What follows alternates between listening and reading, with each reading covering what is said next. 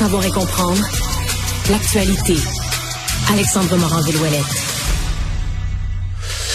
Alors, Alexandre, dans les nouvelles aujourd'hui, c'était la, la, la fin, le moment de compléter le témoignage de l'ancien chef de police d'Ottawa, Monsieur Slowly.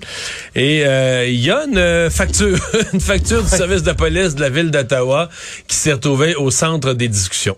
Oui, qui a été le présenté devant le comité d'enquête sur les mesures d'urgence plus tôt aujourd'hui. Et c'est euh, l'existence de la firme, le personnel de Navigator, une firme de communication, relations publiques hein, qui spécialise... Les mêmes, les mêmes qui ont aidé Hockey Canada à éviter la controverse. Ah voilà, alors des gens qui sont se spécialisent en gestion de crise, lobbying et sondage. Leur slogan, Mario, c'est « Perdre n'est pas une option ». Alors on juge, on, laissera le public juger de leur ah, slogan par la suite. Perdre n'est pas une option, disent-ils après avoir conseillé la ville d'Ottawa pendant le, convoi et Hockey Canada. Exactement, parce qu'ils ont conseillé, selon euh, les factures qui ont été déployées, le service de police d'Ottawa pendant la crise qui se passait durant le fameux soi-disant convoi de la liberté des camionneurs qui étaient sur place.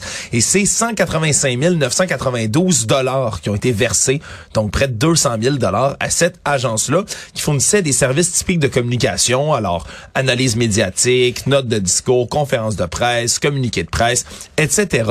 Mais c'est pas tout. On dit également qui donnait des conseils stratégiques à la police municipale d'Ottawa. Quand on parle des, conseils stratégiques à la police...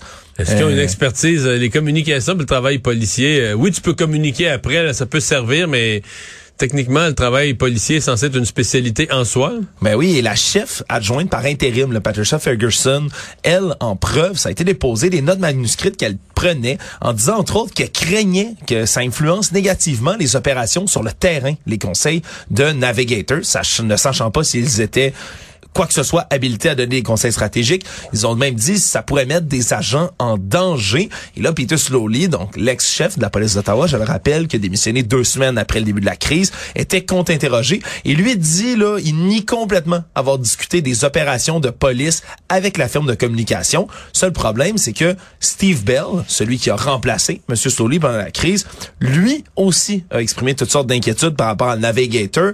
Il a dit que M. Slowly, lui, avait des discussions inappropriées avec les experts de la firme de communication et il parlait entre autres de la manière dont la police gérait les opérations. Donc euh, c'est Soli lui-même qui a engagé la firme Navigator. Donc ça démontre encore une fois qu'il y avait une opération quand même là de d'image publique qui était derrière tout ça. Il y a une opération d'image assez onéreuse, merci aussi, on rappellera. Hmm. Est-ce qu'on sait si Mme Anglade a l'intention l'intention d'appeler Navigator? Je sais pas. C'est pas prévu. Je sais pas, pas d'informations à ce sujet-là. C'est bien, c'est bien. Euh, après M. Slowly, on comprend que là, c'est comme euh, une page qui se tourne dans la commission et la prochaine étape, ce sont les, les organisateurs eux-mêmes, dont, dont, certains, Pat King, Mme Lynch, des gens qui sont carrément passés par la prison à cause du, de l'organisation du convoi. Oui, ni plus ni moins des gens qui ont participé, là, qui ont organisé, participé et certains on parle de Pat King, mais qui ont des affiliations euh, dans le passé assez houleuses. on parle d'extrême droite dans certains cas, près, de certains on va changer de ton, on va changer de ton, d'approche, de type de questionnement complètement. Ça va être comme une autre commission sur le même sujet, mais on, va être comme, on était des affaires policières.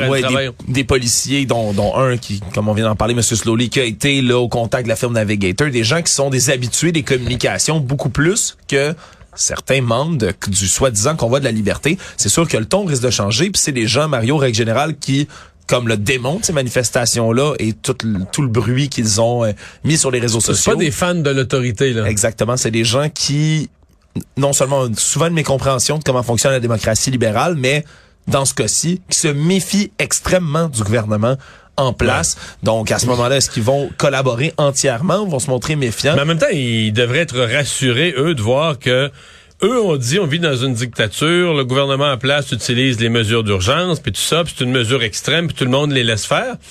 Et là, tout à coup, ils ont la preuve que non, non, c'est une mesure extrême.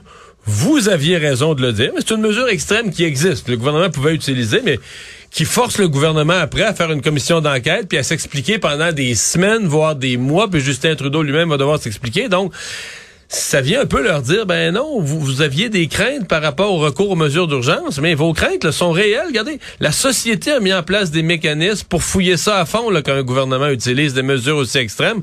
Donc là, c'est à eux de, de, de, faire la preuve que, que, que les mesures d'urgence n'auraient pas dû être utilisées. Là. Absolument, et c'est même, une, moi je vois ça d'un très bon œil. C'est une très bonne chose que ces, ces gens-là aient l'occasion de s'exprimer. Ils se sont exprimés d'une manière, disons, qui peut être malsaine en restant trop longtemps à Ottawa. Ils ont été décriés partout dans les médias qu'eux n'apprécient pas non plus, les, médias. Mais là, voici leur moment d'avoir le micro et de pouvoir parler en bonne et due forme de manière légale. Et tu sais que pour, pour que la commission puisse dire qu'il y a eu équité envers tous les joueurs, parce qu'on veut pas qu'eux se disent, ah, nous, on a été traités, ils se font payer full avocat, comme tout le monde. La commission leur paye tout service d'avocat dont ils auraient besoin pour pour bien préparer les réponses aux questions, pour bien pour faire une présentation à la commission qui soit la plus complète et la plus documentée possible.